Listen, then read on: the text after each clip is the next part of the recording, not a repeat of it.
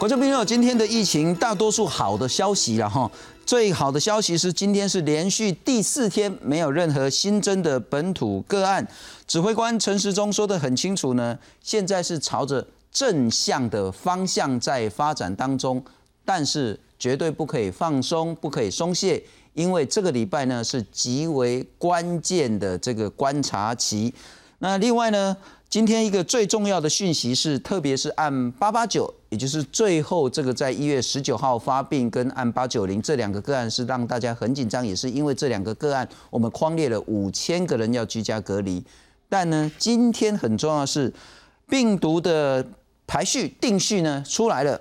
换句话说呢，这整卦呢都是在。布利桃园医院里面，因为呢，现在病毒的定序之后呢，确认是同一个病毒株。尽管按八八九没有办法做一个非常完整的病毒定序，但是呢，从相关的基因看起来呢，按八八九呢，它在感染的地方呢，就是布利桃园医院。呃，说实在呢，我们其实之前很担心说。啊，如果不是在布利桃医的话，黑代级都断掉了哈。那现在看起来，从病毒的基因序看起来呢，是整个都是在桃园医院里面的群聚感染，这算是同一个事件。也就是说，之后不要再发生其他的这些事情的话呢，大概这关哈，兰台湾的桂关啊，然后啊，再来是呢，全世界现在在抢两样东西，一个呢，当然就是新冠肺炎的疫苗，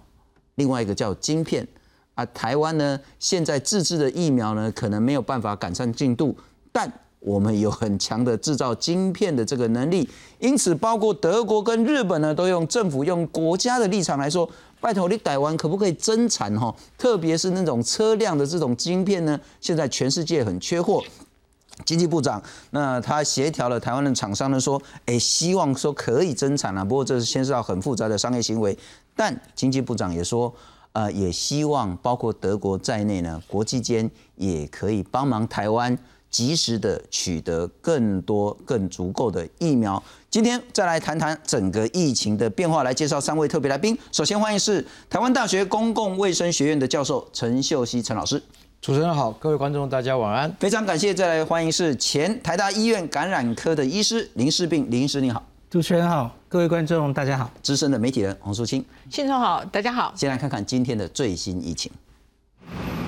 布利桃园医院群聚感染案，二十八号再度无新增本土个案。指挥中心也公布感染者的基因定序结果。这一起群聚感染源头案八一二美国境外移入的个案，随后分别导致案八三八住院医师、八三九八五二护理师以及八五六主治医师确诊。经检验，五个个案基因定序皆一致，都是带有 D 六一四 G 和 L 四五二 R 突变。而近期新增的案八六八、八六九、八八五、八八九。等四案的病毒定序结果，也都和前四名病例一样，都带有两个病毒变异 D 六一四 G L 四五二 R。那目前八八九哈，它虽然说没有办法全长完整的定序哈，但它其实也大部分的基因都可以被我们给找到，所以我们只是拿说它同时带有 D 六一四 G 跟 L 四五二啊这个突变来说明，就是说它跟其他的这些案例事实上都有同样的一个病毒特征。指挥中心表示，所有个案要厘清并追踪到确切的感染原因并不容易，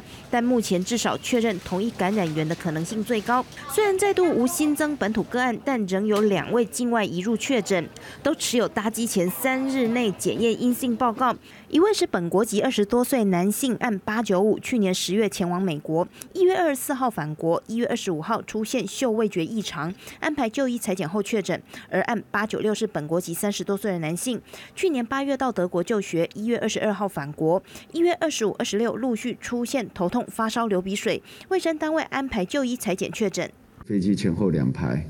好列居家隔隔离，那然后机组也有适当的防护，所以列自主健康管理。陈时中强调，本土疫情朝正向发展，尽管四天没有新增本土个案，仍没办法松口气。这一周还是重点观察期，第一个观察点是在二月四号过了之后，会做一次全院性的裁剪。记者为陈立峰推报道。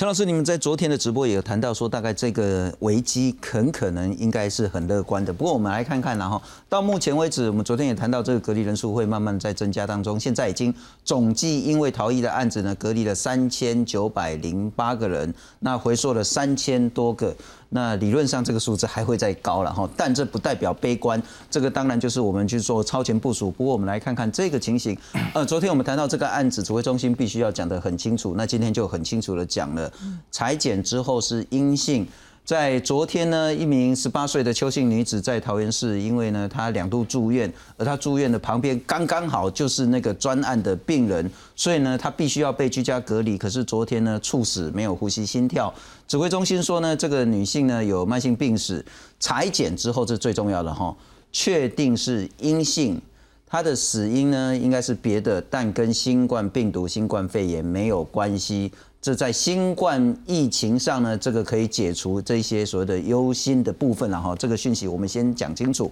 再来部分，我们来看看，这个是今天最重要的讯息，是说按八六八、按八六九，就是包括护理师、外籍看护跟八八五，在病毒定序之后呢，都验出来 D 六一四 G L 四五二 R 的位点突变，所以呢，这在科学上这个是单一的病毒株，从港籍的人拖出去了哈。那按八八九。虽然没有完整的这个病毒定序，但八八九呢，大部分的病毒的基因都找到了，跟按八三八就是那个住院医师最重要那个指标个案呢，是同样病毒特征。另外再去查这一年来的境外移入者所确诊的呢，他身上那个病毒呢都没有跟八三八一样的病毒序列，也就是说。我们可以找到跟八三八一样的呢，就是八八九。那八三八跟八八九呢，会不会是在另外一个我们莫名其妙的漏网之鱼被感染的呢？现在看起来没有。所以第一个，从八三八一直到八九零呢，这都可以定位成是同一起的桃园医院感染事件。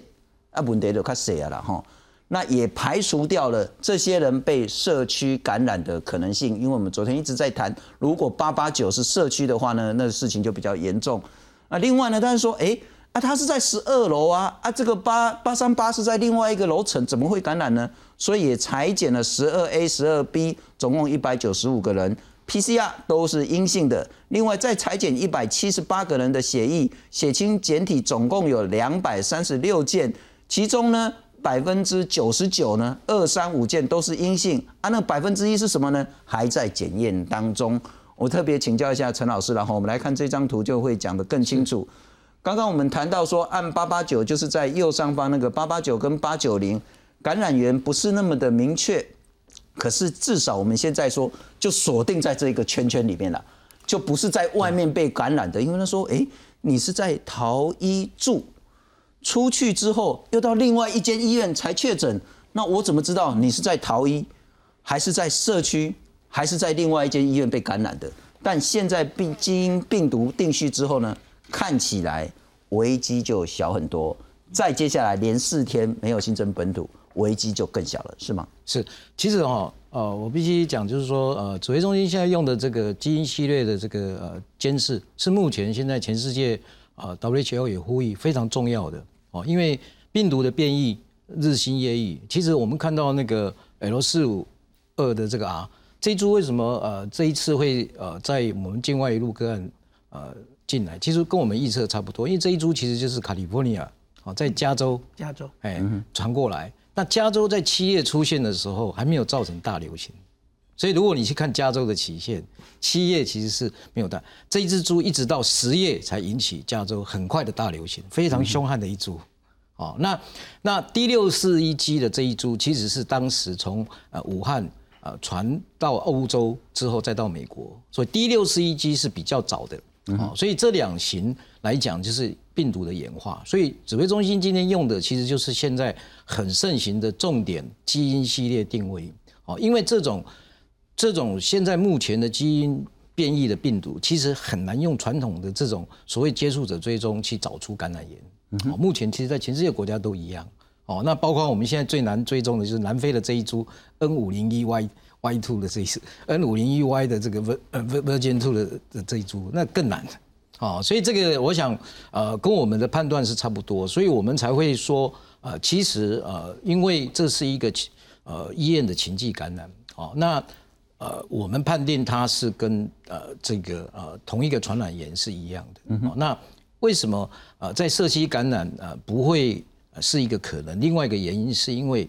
其实台湾呃跟过去不一样，因为我们的 NPI 做得非常好，就是呃非疫苗工位的这呃非疫苗药物的这种措施做得非常好。你看到民众在呃指挥中心宣布之后，我们可以看到很多地方其实呃的。口罩呢，又重新又回回到原先的大概九十 percent 的这个高高施带率，所以对于社区感染其实是不太大的，嗯哼。所以我们才判定说，呃，其实这个呃这一波的流行，再加上指挥中心已经框列这么多的隔离，哦，那它其实是呃是应该在某个时间就应该要结束，哦，那什么时间会结束？这一点其实刚才主持人也提到。其实，在医院这些楼层的传染，各位还记得钻石公主号？是，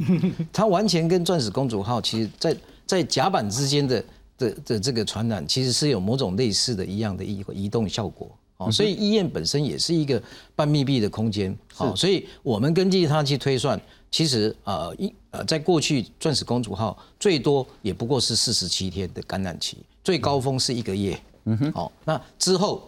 就大概就结束了，是，所以你根据这样来推算，这个一月开始，它顶多到二月初就会结束，哦，最最最最最慢到二月初就会结束，嗯哦，那那如果今天指挥中心没有做隔离的这个这样的一个措施，那可能呃还有可能会下一波，可是他已经做的隔离这么这么这么大的扩大隔离，就等于把所有的人都 isolation 在在一个。一个一个一个地方，所以这个流行啊自然就会结束。是这个，我想就是我们的啊判断。不过陈老师，我再请教你，昨天我们其实跟那个林依兰林医师，他也谈到说，难得料敌从宽了哈，按那合作从宽呢，我们就用那个最后一个个案的发病日往后推。两个隔离期，一个隔离期就十四天，两个就是二十八天，对，迄就是上 safe 上 safe 的一个期限啊吼。嗯，所以大家讲呢，讲啊，无你就爱等个过年啊，过年过啊，大家在说较免遐紧张了吼。不过您很乐观，二月初 过年前还没过年。如果说第一个，呃，逃医的部分没有再任何新增了，第二个，这五千个隔离的人也没有发生什么样的状况，第三个。社区干干净净，啊，其实李维吹咱都会使胜桂冠啊，逃鬼新的鬼啊。对，其实呃，现在的隔离这些还是有可能发生零星的一些案例，不能完全排除，因为还是有接触，毕竟还是已经接触，那他只是在隔离中间做了检疫，检疫之后，他可能刚开始还是症状前的个案，经过一段时间还是会跑出症状个案。可是这症状个案，我必须呼吁这些隔离的自主健康一定要听从指挥中心，千万不能再爬爬照哦，所以。如果是这样，那台湾在这一波感染一定会结束的。不过等一下我们谈，真的还是有人拍拍照，啊，那个就是那个就没办法。就是说我们我们其实我们其实已经强调过好多次，因为这一株病毒真的非常凶悍，只要稍有生稍有这个疏失，就很很可能。哎呀，这我能够给供给过，因为其实我们也谈了好几次，因为古年也是说，钻石公主号这样，刚刚都来了嘛，不待机。因为信总这个病毒其实因为它越练越强啊。好，所以你其实我看到今天，其实我们最担心的还不是今天欧洲的英国的 B one one seven 这一个，我们很担心非洲的这一株 N 五零 U Y 的 V two，嗯，南非这一株其实比英国更凶悍。是，那英国现在因为在打疫苗，某种程度会有压制效果。可是你看到整个非洲，呃，南非，如果今天疫苗没办法及时到位，可能将来的失陷点是在南是在南非那个地方，而南非也是全全世界。大家都很喜欢呃有交往的地区，所以有些时候它这个破口，它这个漏洞，事实上是防不胜防是哦，所以这个呃民众一定要提高警觉，就是说只要是被隔离的，做做自我健康管理，一定要听从这个防疫的这样的一个措施。是，不过这个观点其实已经所有的来宾一再的呼吁说，我们面对不是去年最早那一只那么容易面对的病毒了，这个病毒越练越强，已经进化在进化了。所以不要以为说以前大家可以成功防疫，那就松懈了。那现在我们一定可以没问题，没有那么简单的事情了哈。那林医师，我再请教你，呃，回到今天的病毒定序这件事情，是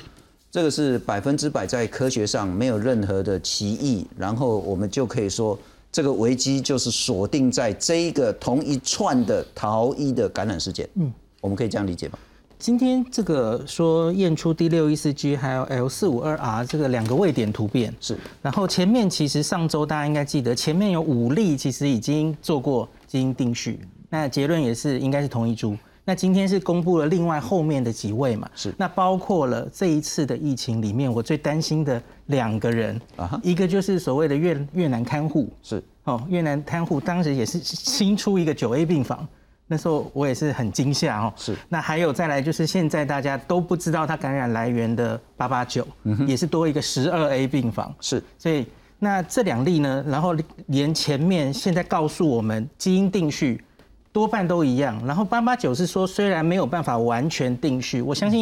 因为基因定序也不是一定是百分之百的，然后可是它最重要的是两个突变，刚刚教授有讲的，在北加州发表的这一株哈，它两个最重要的突变它都找得到，那更令人有说服力的就是我们回溯我们之前境外一入没有找到有这样的突变的，是。可是我不是很确定他们有没有每一例都做了哈。那可是至少这一点，在这个时候我看到的 information 是这一坨人都是这一次的单一从八一二来的 OK 一个院内群聚感染，这个没有问题。是。那可是我比较还有担心的部分是，大家记不记得这个八八九他一月二十号发烧，是。所以他然后还在社区中有一段时间，他还有一些足迹，呃有去那个是一月二十到一月二十三嘛，是。然后他去了某家另外一家还没有公布名字的医院看诊，发烧，然后才被确诊。然后那家医院也被框列了一百六十人嘛，吼，所以我现在还唯一担心的是这一这一票人吼，然后我们框的这五千扩大的吼，嗯就是跟这家啊、呃医院有关的，我想防火墙筑好了，这个我没有太担心。OK 可是我还是比较担心，就是后面的其实还蛮近，还在潜伏期里面，是。呃我们的社区还是有呃有铺路的机会。嗯哼，所以我觉得那个足迹大家要好好的看，他有去几个也是餐厅跟传统市场，大家要小心一点。那您说我是我再厘清一下了哈，就是第一个在科学上，整个防疫到目前为止呢，透过病毒的定序，我们就可以定义说这次整体都是同一个感染源的，所以不用担心什么八八九是在社区被感染的。嗯，但我们先排除，我们先把好的先讲。所以关键指标按八三八跟八三九，那个时候他说，哎、好像有去逛五金行啦，有去那个大卖场啊等等。外面对，但这个社区疑例也解除了，因为这个是一月八号的事情。是的，是的，这个我们就已经排除了，所以这个不用担心的。那我们再看到右边下面这个按八六四、八六五，这是桃园美食啊王，，对，有去那个 很多机构的啦，然后还有他自己在素食店有在工作的这些。摩斯但这个发病日也有点久了，一月十四号、一月十八号，说久也不会太久，差不多快两周了。十八号对，也一周多两周了，嗯这个危机也差不多快解除了。是的，好，你现在最担心的，看起来这这归瓜了哈。嗯，你担心的就是按八八九跟按八九零，也就是在一个多礼拜前发病。对其实还蛮在近的嗯他一月十九号、一月二十号，其实有去市场，有去其他的地因为他。二十号发病嘛，所以有症状前两天可以传染，是所以他其实十八号开始，他有机会在社区中让我们社区有风险。嗯哼，嗯我们用乌鸦嘴最坏的想法，假设有透到社区，理论上，因为这只病毒的特性是发病会比之前快很多，潜伏期可能会比较短。理论上，如果真的有，也应该有人发病了。对，如果再过两三天没事，理论上就没事了。所以其是实经过这四天，每过一天，我其实真的是越来越安心的感觉。OK，其其实这个我我稍微补充一下，为什么我对这一点是比较有信心，是因为从过去我知道这一支病毒是传的很快，比较可是它有条件，嗯嗯，就是我们从这支病毒学习到，只要加护非常快，OK，所以它都是近距离接触。OK，所以再加上我一直讲，就是说台湾因为在 NPI 这个地方，确实民众已经养成习惯，嗯，所以即使他在外面这样子这样子漫游这样走，某种程度是有限被阻挡。而现在的科学证据已经很清楚，是包括以色，包括这个，包括这个瑞典都证明，嗯哼，这个英国，你看他现在他封锁了之后，还是防疫下降了百分之五十到六十 percent 的效果，这个已经是科学证实。不陈老师讲这个对我们在六月的时候，我们不敢这样讲。从这个图就可以完全证实，就是说这十五个被感染的人里面呢，绝大多数都是在医院里面的，就是比较长时间的。对第二种，也就是唯一的第二种呢，就是家人。家里对，嗯我们没有看到说，哎，去买一个咖啡啦去买一个猪豆头啊，啊，都刚喂掉对，没有这个个案然后。不过还是小心为上。是的哈是的那请教肃清之前，我们来看看，还是另外一个好消息，因为按八三八首波被隔离的这些医护人员呢，现在开始解除隔离了。来看看。布里桃园医院爆发新冠肺炎群聚感染已经两个星期。桃园市二十八号上午召开了防疫会议，联华电子捐赠三台紫外线消毒机给布桃医院。院长徐永年也经由视讯参与捐赠仪式，并表达感谢。我是桃桃园医院副院长，在这边呢，我代表医院呢，向呃所有与会的贵宾，哎，所有自赠的东西呢，都给我们会做最大的一个使用。我再一次代表医院，谢谢大家，谢谢。对于各界的物资捐赠，院长表达感谢之意。而现在布桃医院的第一批隔离医护人员陆续出关，如果裁剪为阴性，就可以解除隔离。医护人员的解隔离的人数有两百二十九人哈，由副院长带领，会形成一等于是一个预备队，好，那然后跟院内的人能够将来能够哈再适度的交换，那交换前当然都会检验过。指挥中心说明，留院病人已经下降到一百一十八人，没有需要这么多人回去上班，所以会先请解除隔离的医护人员在家待命，并进行自主健康管理，也减少来院工作的人。基本上除了前进指挥所这边有指示说需要特别前来医院协助的一些员工哈，那比如说来协助裁剪，否则基本上都是在家先待命哈，没有没有特别要他们现在回来上班。那其实现在留院的病患数也已经下降到只有一百一十八人哈，所以整体的医疗业务上面没有那么的需要这么多人现在回去上班。至于在扩大回溯部分，二十七号下午有近二十名的医护人员搭专车前往检疫所居家隔离，要到二月初才期满。而布桃所在地的桃园市长郑文灿则说明，因应布桃专案扩大回溯，南北各一个裁剪点，会有卫生局负责接送和裁剪。一般民众的自费裁剪则是有五个地方，包含长庚、敏盛和联兴等医院都会进行分流。记者詹楚云、桃园郡邱福才台北桃园报道。不是这样讲，不会有任何人跟你讲说啊，好，我们都过关了，送谢了，大家都没事了，不可能有这种态度了哈。但无论如何，确实我们是朝着好的方向在前进。没有错，我觉得这好的方向有两大类，一类是不逃的这个部分，一类是重新让民众还有医院哦，都对这个病毒再再度有警戒心。布逃这个部分，因为为什么那个时候对八八九这么在意？是因为他一月十一号就出院了，他到了一月二十号才开始出现症状，他完全不像这一支我们本来认识的病毒的特征，所以我们一直认为说，隔了九天他才发病，他真的是在那里就沾染到了吗？还是他有其他机会沾染到？那这个时候解除这个疑虑，或许这个人呢、啊，因为我们知道有时候部分的民众他可能因为，比如说我可能是一个特殊的疾病的病人，或许我的免疫或什么我的情况比跟别人不一样。产生这个特别的效果，但无论如何是这样。第一个，我们至少是同样是这个群聚，不论是怎么样情况，这是第一个好的方向。那我刚才讲第二个好的方向是什么？就是其他的医院或其他的民众终于也开始注意到这件事情，因为我发现现在很多的医院看到布逃这个情况之后，开始呢重新第一个那个医院门口啊开始筛检的啊，什么轮班的都有之外，第二个他们对医护人员的自我健康监测也更提升。是除了你每天必须回报之外，很多医生我可能在临床我碰到一个可能发烧咳嗽病患，然后觉得有可疑去裁剪的时候，如果我自己也出现一些发烧症状，他们会自己先去隔离，就会跟医院通报之后就自我隔离。所以整个提升之后，我相信我们可以更安全。原因就是为什么？真的面对这些新的病毒，我们是必须要严阵以待的。是，如果你仔细看八六九或八八九，八八九到目前完全不知道他为什么被感染，因为如果你整个大外科都没有，没有医护人员可以带给他的情况之下，他到到底怎么感染到，我们不知道，说明真的就是只是一个环境中的碰触。啊，所以起电梯的就说明对，真的有可能就是一个电梯，因为毕竟他们医院共同的电梯就是那那两座。好，这第一件事情。第二个就像八八六九好了，因为八六九回忆到后来，哎，整个接触的时间也不过才十六分钟。是今天我们八三八的医师路过他的病房，他的病房刚好需要紧急抽胸水，所以我们的医生就进去搓胸水，抽抽胸水十六分钟，短短时间他就被感染了，所以就变成说，我们想到说，除了我们口罩要戴紧之外，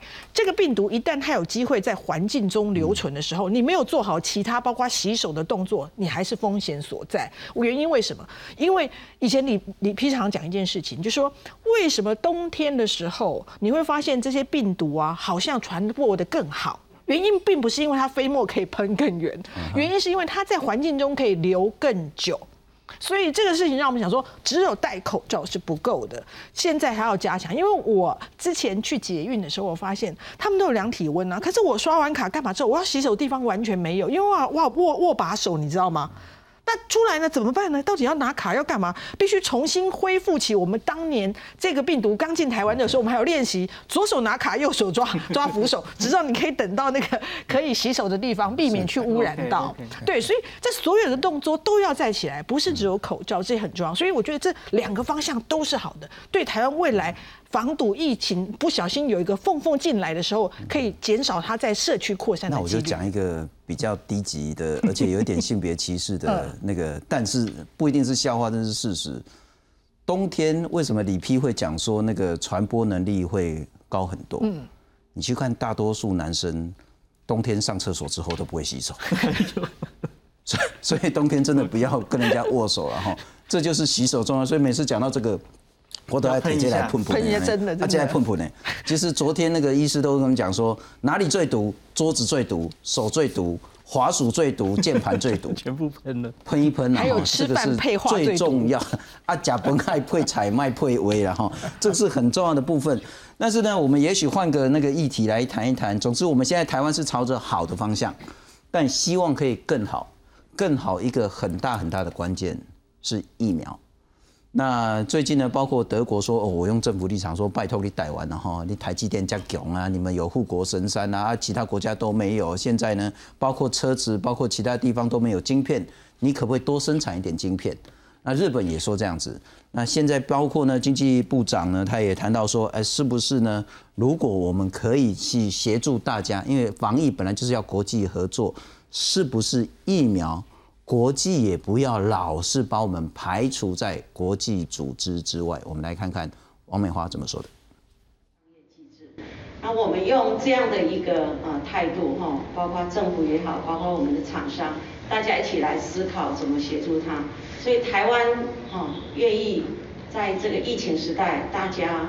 啊互相的协助，那我们来协助他们。那对于目前哈台湾自己的疫苗还没有做出来，我们也需要得到这样的晶片的时候，我们当然哈也需要啊这个其他的国家可以来协助台湾。不过关于疫苗会有几个问题，一个是台湾自己生产的呢，大概没有办法很顺利在这一季或是下一季就可以施打，这是一个事实。第二个更大的事实是，全世界都在抢疫苗，现在有一点抢到撕破脸的地方。但是还有一个，其实疫苗真的是像辉瑞那时候讲的说啊，加五号吗？昨天陈时中陈部长指挥官他要讲得很清楚，我们现在有一个指标的国家叫做以色列，以色列疫苗的施打率很高。以色列呢，确诊的这个比例也很高。那当他施打之后，我们可不可以很明显看到整个确诊的案子呢大幅下降？这个就是包括台湾在内，国际都在审慎观察的地方。我们来看看，全世界都在抢疫苗。全球疫情持续延烧，许多国家都开始接种疫苗。外界关心台湾购买的疫苗能不能在三月如期抵达。疫情指挥中心表示，还在按照程序进行。在疫苗，我现在还是跟大家也报告哈，就是都要确定进口，我才会讲，因为我们讲太多就遇到太多的困难。对于有立委建议购买中国疫苗，指挥中心指出，台湾法规没有开放中国疫苗进口，而且重点在于疫苗的安全性和有效性。并没有特别突出的疫苗，好，从百分之五十到百分之七十八的一个有效性，现在没有一个科学的一些报报告出来，好，所以对我们来讲也没有特别的吸引力。指挥中心表示，会重点观察以色列，了解大量施打疫苗的效果，作为未来的参考。以色列被哈就是打的比较多嘛哈，以色列大概打到。三十几了嘛，四十了嘛，哈，他打的比例算是非常的高。那不过我也观察他现在近七天的哈，当然是还是他的发生数大概有四万七千多，因为他们的确诊数算比例也算高。各国都在抢购疫苗，但疫苗生产却是一波三折。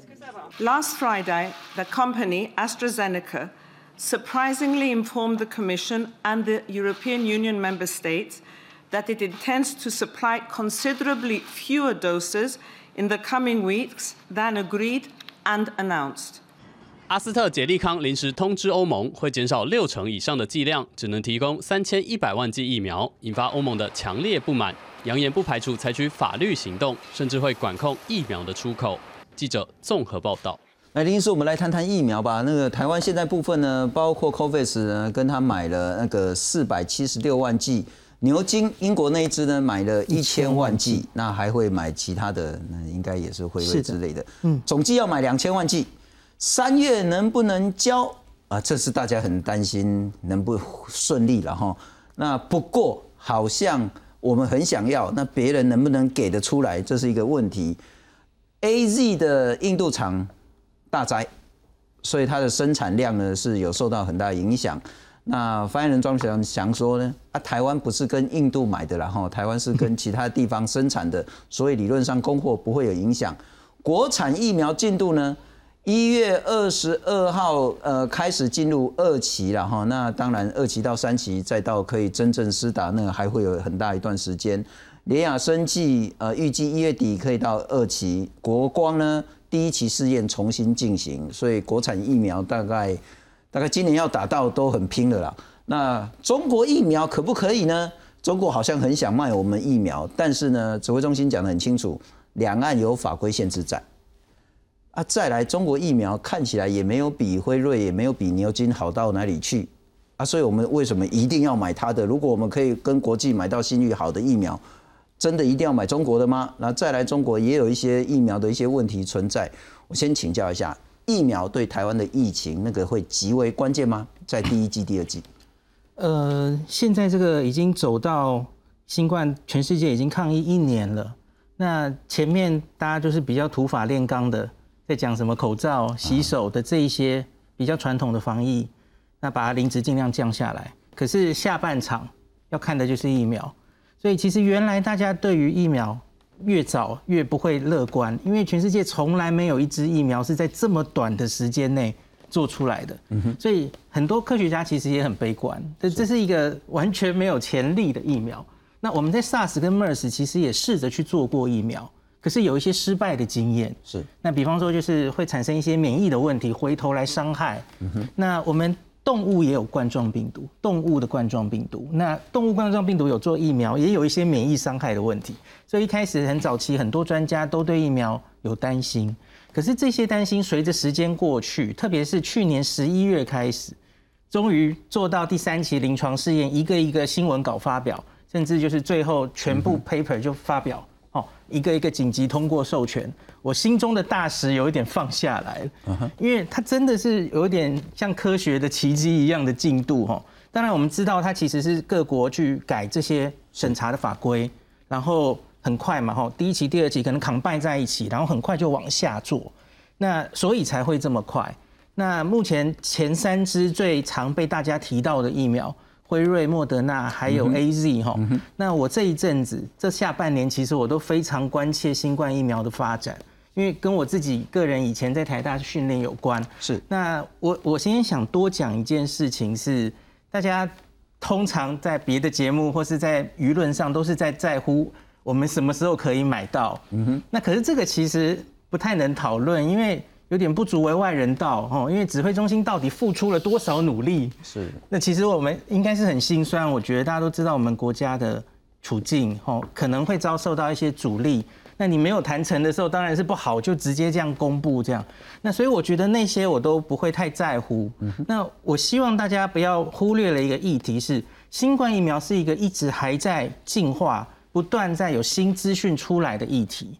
那这一点，我觉得我们社会上要多一点科学上给他关注，就像是我们不要忘记这些紧急施打的疫苗，它其实都没有走完一个临床试验应该有的完整的观察期。嗯哼，像是莫德纳跟辉瑞，大概平均只有追踪，也许是一两个月。是，它理论上要观察很久很久，然后观察完整人数的它的不管是免疫生成性可以维持多久。我们不太知道到底可以维持多久，因为毕竟新冠这个病也才一年而已哦。那疫苗打出来到底维持保护力多久，这个是还没有答案的事情。那第二个是到底有没有可能会出现继续追踪下去，然后人数越来越多，会出现我们没有预期的副作用？OK，很稀有的副作用，然后是我们觉得不太能承受的。这个风险其实还有，大家要很小心的看，特别是现在跑得最快的两个 RNA 疫苗。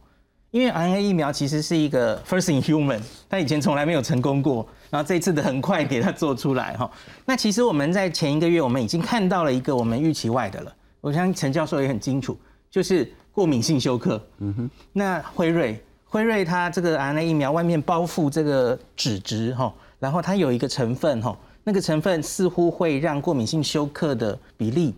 高十倍左右，就是普通的疫苗大概是百万分之一。可是辉瑞大概就十万分之一，所以这一点其实已经是一个警讯，要小心的继续观察。了解。那另外我自己最担心，也一直在看的是 A Z 这支疫苗，因为这似乎是我们买到的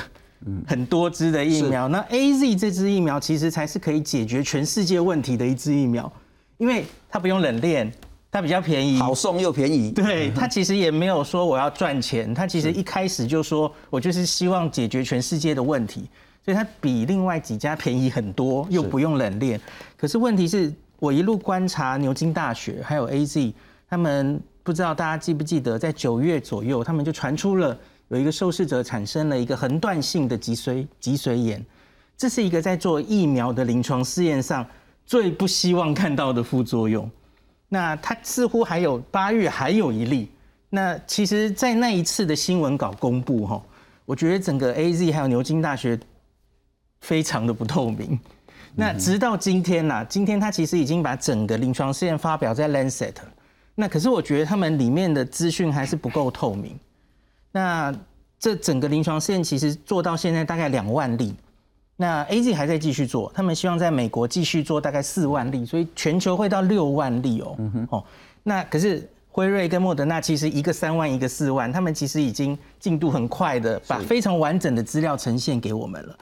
那可是 A Z 我觉得有一点点急救章的感觉，就是它其实现在只做到大概两万例。那我们现在看到的，我们英国已经在去年底。通过紧急授权，英国是目前唯一通过 A Z 授权的嘛？吼，那欧盟或美国都还没有。那我觉得有一个原因，是因为它的资料真的没有另外两家漂亮。另外两家大家记不记得，在十二月的时候，美国 F D A 它非常公开透明的审这个疫苗，紧急授权，因为他们很怕大家怀疑这个疫苗，因为美国经历一个很惨烈的大选。然后其实有一边的，就是觉得你是不是因为大选想把这个疫苗很快的在十一月五号之前生出来？当时美国的学界或者其实大家有点怕，这是一个所谓的政治疫苗。嗯哼，那大家会对疫苗的科学性、严谨性，你会不会只是为了选举，你想把它赶快生出来？说我有做事。那所以美国 FDA 其实那时候其实是拉高了他们的对这个疫苗的紧急授权的。规定。是，他说我一定要你打完之后追踪两个月，我要看完整的资料，嗯哼，有这么多数字的完整资料，我才给你紧急授权。而他在开那个会之前，我有全程参与哦，他是线上转播，然后线上的会议，然后他在开会前 FDA 档，哦好三十几页，全部都给你看，非常的透明，所有的详细巨细靡遗的资料，辉瑞跟莫德纳资料我们都看得到，你也看得到，然后呢？投票，我要不要过这个紧急授权？然后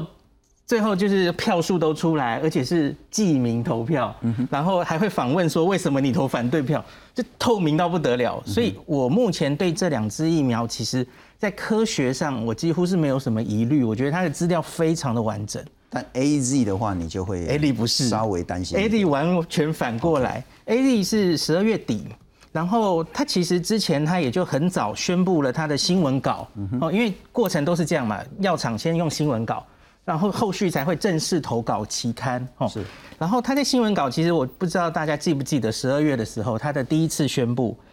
他其实就是一个非常令人 puzzle 的宣布。他说：“我整体疫苗的效力是七成，然后可是我有一个半剂量组，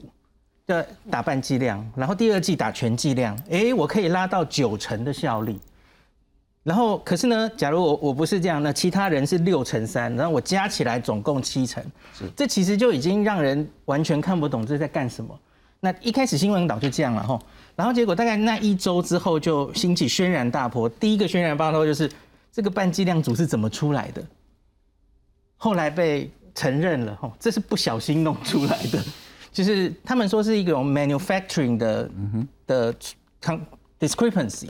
他说，因为他们用 PCR 或是用色素的方法看那个剂量，这个 vial 里面大概有多少病毒，结果总之是那边前面公司的失误，所以他们不小心产生了一个半剂量组。其实听到这里我就头皮发麻了，严谨的临床试验怎么可能可以允许这样的事情发生？那总之，可是他们亡羊补牢，他们就去跟法规单位说啊，我们有大概两千人是这一组，那我就改我的 protocol 计划书，那我就再加一组半剂量组。好，半剂量组是这样生出来的。了解。不过林医师讲的就很清楚了哈，这刚刚都是所谓的在科学上可能需要更多的安全上的这些。呃，一般民众或医师的疑虑。不过我们很快来介绍一下，之前我们有谈到，现在全世界最主要就是三支这支疫苗。对，美国辉瑞最贵，那它宣称它的防护力可以高达百分之九十五，可是它要负零下七十度，零下七十度的运送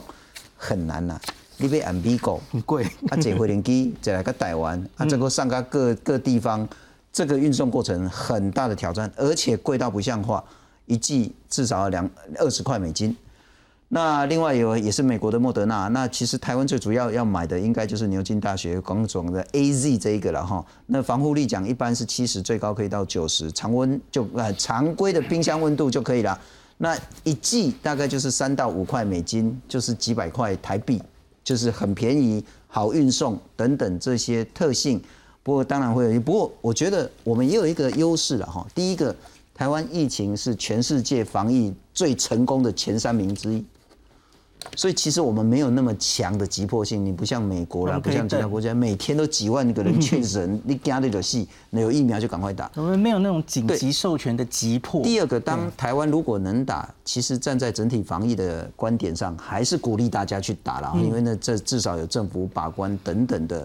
那再来就是说，我们来看看了哈，以色列的情形也可以值得大家参考。到一月二十五号，百分之四十四的以色列人呢都打了，三百八十三万以色列人打了第一剂，那一百多万人打完第二剂，施打成效，打一剂感染率下降六成，打完两剂呢有超过二十个人，超过一周之后再感染，但是症状就变得很不严重了。那施打的目标是一天开放十四小时，预定三个月内让大多数的以色列人呢都打完两剂，达到群体免疫。不过，也有人质疑以色列的首席防疫专家，他说呢，辉瑞保护力远低于他当时讲的那么高，而且可能当变异之后，譬如说英国那一只、南非那一只，更别谈之后的变异的，可能无法应应。以色列时报说呢，一万两千多个人打了疫苗之后依然感染，六十个人、六十九个人打了两剂还是确诊。我再请教一下陈老师。对。我想，呃，我必须先讲一下刚才讲的这个以色列的这个呃呃疫苗对于这个防疫的这个观念啊，就是说，其实疫苗到现在为止，不管是呃牛津疫苗还是美国的这这两个疫苗，其实他们都是在防止这个病例发生，不是在保护，不是在保护说他被感染。是。那以色列的资料出来，嗯，他其实是看。就说有打疫苗跟没有打疫苗，减少三分之一的保护感染，三十三 percent 哦，还有六十七 percent 是没办没办法保护感染的，千万不要误会哦。所以疫苗今天它有很多的不同的目的，保护、降低传播、保护感染，嗯哼，保就是降低它的这个病例的发生，降低这个病例的严重性，重这些都是疫苗不一样。你看流感很多是它降低严重性，对它并不是。所以我们呃有些时候对这个疫苗必须在科学上面要有很多的这个认定，它是在哪一个层次。现在目前这三支已经发表临床试验的这三支疫苗，第三期临床试验都没有办法完全证明可以保护被感染。哦这个没有没有办法达到所谓的九十 percent、七十 percent，甚至以五十 percent。所以以以色列数据是出来了，可是它只有下降三十三 percent 的保护感染的。所以我们不要去呃一直用这个呃角度来看，因为这个疫苗事实上是蛮复杂。那我回头讲就是说，现在全世界其实关心的一点，我其实比较不关心台湾什么时候买疫苗，我不要关心台湾什么时候买到刚好这个正在流行的病毒疫苗又有效的这种有效疫苗。OK，好，因为因为到目前为止，牛津的疫苗有一个跟辉瑞跟这个呃辉瑞没办法比较，因为辉瑞最近出了最新的文章已经出来，因为它这个第三期临床试验做了之后有很高的好处，因为它第三期临床打了这个辉瑞的这个马恩，他马上从他的这个受试者的抗体取得他的取得他的这个抗体，然后呢去对造出的这个突变株跟没有突变株比较综合抗体它的反应。根本不需要再进入第三期的另另外一个临床试验，因为它已经在利用临床试验，所以它很快产生。而这个 paper 其实呃在这两天都发表，所以辉瑞事实上它还是可以保护了这个我们看到 B one one seven 跟刚才我们讲的 N 有五零效。E Y 连 N 五零 Y 都有可能，它可以稍稍下对它可以这个呃主就是说我们讲的就是说它我们就是怕新的病毒株逃过免疫识别嘛，是啊那显然它这它这样的一比之后，两株没有差别啊，是是。所以辉瑞在这个地方科学整体在目前来讲真的是领先呐、好，那英国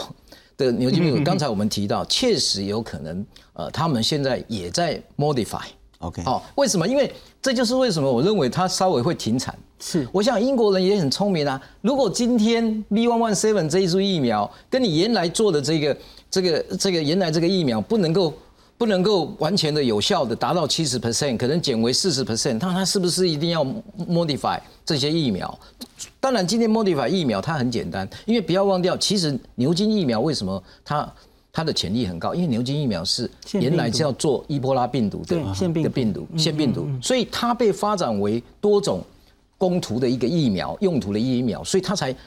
花这么多的大笔的这样的一个投资在上面嘛。是那所以换句话讲，就是说他们也有可能在调整这些疫苗它的有效性，包括这个保护啊，包括这个。那我相信他们很快，因为这些第三期临床试验领先的人。他很快就可以得到刚才我讲的综合抗体的血清的试体，所以它速度一定非常快，所以它调整这个东西在实验室也不困难，在这个技术里面，所以这个就是今天我认为我们呃可以稍微在呃在 wait and see 哦那我们就是要一定要买到刚好就在流行那个时候的最好的这样的一个疫苗有效，那这样我们才不会浪费我们的国人的钱，然后又可以达到保护的作用，然后那个时候呢又刚好他们都其他国家都打了，也刚好要出国了，所以 所以所有的东西都是说你找到不一定好，就是要恰恰好，这样子是最重要的。讲讲比较粗俗，就买的早。不如买的巧，啊，不如买的好了，没有错你不要急着说三月你一定要去打啊，打到那个没什么用的，也没什么用。中国疫苗，我这样讲，在科学上面呢，哦我觉得是说中国疫苗最大的问题是因为有两个问题，因为它原先的灭火，这个实在是说真的，到现在为止，疫苗大家不走这一条路，灭火的这种疫苗实在是太危险。好，那个副那个安全性跟跟它的副作用你很难评估，所以它一定要第三期临床试验，问题它没有。啊，还没有发表嘛，对它还没有发表嘛。那更不要讲说说今天连辉瑞跟这个牛津或者是 Moderna 这些疫苗，他们都不敢讲，因为他们做的第三期临床试验都还是属于小规模的。那个临床试验三万个人跟三十万跟三百万所产生的这个这个效果是完全不一样。是所以更不要讲它没有第三期临床试验，这一点我们完完全是没办法认同，在科学证据上面去买这个中国的这个疫苗，这完全没办法。听两位专家一讲，我就知道了哈。与其现在要一直催说当时也在打到疫苗，啊，恁台湾当时也在被丢，是不是我们国力很弱啊？人家都打完了，我们没打怎么办？这样，与其担心这个哈。倒不如担心刚我讲的那个啦，你桌子有没有好好消毒？你口罩有没有戴好？还有一个很重要的，现在这五千个人在被隔离，拜托你不要乱跑，还是有人在乱跑。我们来看看。拖吊车将机车吊挂上车，接着一旁轿车也被拖掉。台南有民众因居检期间外出而挨罚，却不愿缴纳欠款。行政执行署台南分署二十七号到他的住处查扣机车跟轿车，准备择期拍卖。在居家检疫期间，他把走，被卫生局裁处十万元的罚款。有去清查他的财名下的财产，那有从账户扣得六百一十三块，那剩下的九万多块呢，我们就列为本波呃执行的重点。事实上，全台各地都有不少居检民众违规欠款。宜兰一名男子居检期间去朋友家过夜，被重罚一百万，却搞失联，遭行政执行署限制出境，并将居提到案说明。而台北一名美籍人士被罚二十万，却没钱缴纳，经执行署人员劝导，同意分期缴清。一个礼拜之内，哈，你这样打电话跟我讲说，我这个月不方便，能不能在我让我延一个礼拜？隔离或检疫违规，除要集中检疫，还要面临十万到一百万罚款。但高昂代价下，违规事件仍频传。二十七号晚间，高雄盐城又传出有居检民众违规外出被抓包，卫生所及警方登门查访，将其送到集中检疫所。七点半那时候警察就来了，他中午出去，然后又叫了部分打，然后就被卫生局的人刚好来，然后经过以后，过程把他拍照存证。根据统计，各县市到二十六号为止，违规财罚案件共计有一千三百九十件，累计开罚金额高达一亿七千七百六十八万余元，其中有五百六十八件已缴纳，未缴纳的件数中有四百七十五件已经移送执行。而因欠缴罚款被限制出境的人数总计有一百零八位，其中八十二位是本国人，二十六位是外国人。义务人呢？哦，这是欠缴十万块以上的，哦，这符合限制出境的要件呢？我们一律要限制出境，义务人呢，哈，这个不主动缴，我们会强力来查扣他的财产。行政执行署二十八号宣布，即日起针对防疫案件强力执行。疫情升温，加上过年返乡潮，让民众陷入焦虑。中央及县市政府除了加强各项防疫措施，也呼吁居家隔离、检疫及自主管理者务必遵守相关规定，以免挨罚，还成了防疫破口。记者陈焕宇、徐正俊综合报道。呃，苏青，我们其实我每次讲说，哦，这个是台湾防疫最后一里路，我就被李炳义李医师讲说，哪里有，还有好几里嘞，还早得很呢。有疫苗也不会是最后一里啊，要看大家用。不愿意打那个防护力等等，但我想问的是说，好，现在包括像我们刚谈到疫苗可能没有办法很快，而且民众还是可能有一点疑虑啊，该检疫的人还是拍拍照。那显然大家口罩有比较乖乖的戴上了哈，但是呢，松懈的部分好像还是严重，怎么办？哦，我必须说这个部分呢。最近已经有好转了啦，但是那种少数完全没有那个社会的道德意识的那些，一定是少数，还是有这种人，再怎么样都会有。所以几连少数的破口都拖出去啊。所以一个少数就是说，我们现在是用纯人力的方式配合，就是部分的这个电子科技的方式在处理这些拘检嘛。那其实曾经我们有想过，其实真正最好的方法是。其真的就是集中检疫，只是集中检疫对我们来讲，国家的成本高，又有人力高，那为了这些不不诶。不守规矩的人用国家的预算来帮他居家检疫，好像很不合理，对不对？所以就是针对，如果你是集中检疫，就付钱的啦。就是你用你花钱来让我们帮你做最完整的防备，你跑不出去了吗？你就再从集中。我觉得未来或许是这种方式。那第二个东西，虽然大家讲说不用急着拿疫苗，但是我觉得台湾现在面临一个困境，就是你如果以 A D 来讲的话，或者以甚至其他疫苗，现在有很多国家是跟该原开发的公司是采授权的模式，因为授权。生产的模式是保障未来大家在产能不够的时候，自己的国家如果今天有一个好疫苗，大家都知道这个又好又赞的时候，问题是到时候这个疫苗你是不是还买得到？你已经很好了，但是可能还是产能不够，所以怎么样获用授权的方式？第一，让国内的这些疫苗厂商能接棒，在我们这里获得授权的方式来生产，我觉得这也是一个方向。我们可能。要拼命把这个东西谈下来了。那第二个部分，我会觉得说，事实上这一波当中呢，呃，很多国家有它的急迫性，有些是防疫的急迫性，所以要打。那比如泰国是经济的急迫性，因为我今天如果不打，我今天整个观光产业，我整个就是整个国家就垮下去。台湾虽然没有这种急迫性，但台湾不可能持续跟国际都脱轨了，所以。虽然未来大家可能觉得，哎呦，可是我未来多少两个老师讲，我得希望我希望给人给他过，我们才爱怕玩。所以因为有一个新的那个网络的民调，虽然不是很大规模，就是一般的网络民调，发现有七成的人在观望啊。哈，我的想法是你现在观望 OK，可是未来如果国家买到了，他告诉你我们可以打了，我相信他是经过评估，那个时候是适合的。是到那时候有专家委员会帮你审核，那国家也买到了。那这个时候，如果你被排在前线施打的人，你就不要再观望了。是是，就是每个阶段我们会每个阶。段都有不同看法，不要现在一直想象说不要我我等我等我等，因为老实说，除了这几个疫苗之外，陆续接手的疫苗包括呃 Johnson Johnson 或包括 Covax，尤其 Johnson Johnson，它跟这个 A Z 是相同类似的技术，可是现在看起来，至少它做临床试验的地方包括南非跟巴西嘛，所以它做出来就是这两个地方病毒是有用的嘛，所以可以等，台湾不用急，但如果真的可以用的时候，麻烦不用太观望，好吗？病毒在进化，人类也在进化，疫苗也在进化了哈。那我再请教一下陈老师了哈，其实您有一阵子没有在电视上呼吁说整个防疫政策，我想问的，假设我们现在是最后一里、两里、三里、四里路，可以怎么做？我我想就是说，呃，到目前为止，我还是认为，即使是以色列打了这么多的疫苗的这样的政策，其实他们在跟时间也在赛跑，所以在中间。刚才素心讲的最好，有了疫苗之后，有些时候民众会松懈，好，这就是今天很多国家它松懈了，结果在还没打到疫苗的族群免疫之间牺牲了很多人，因为他还是会被感染，所以我觉得我们还是。要以嗯我们现在的防疫措施为最主要的主轴，然后呢，掌握住最佳打疫苗的黄金时机。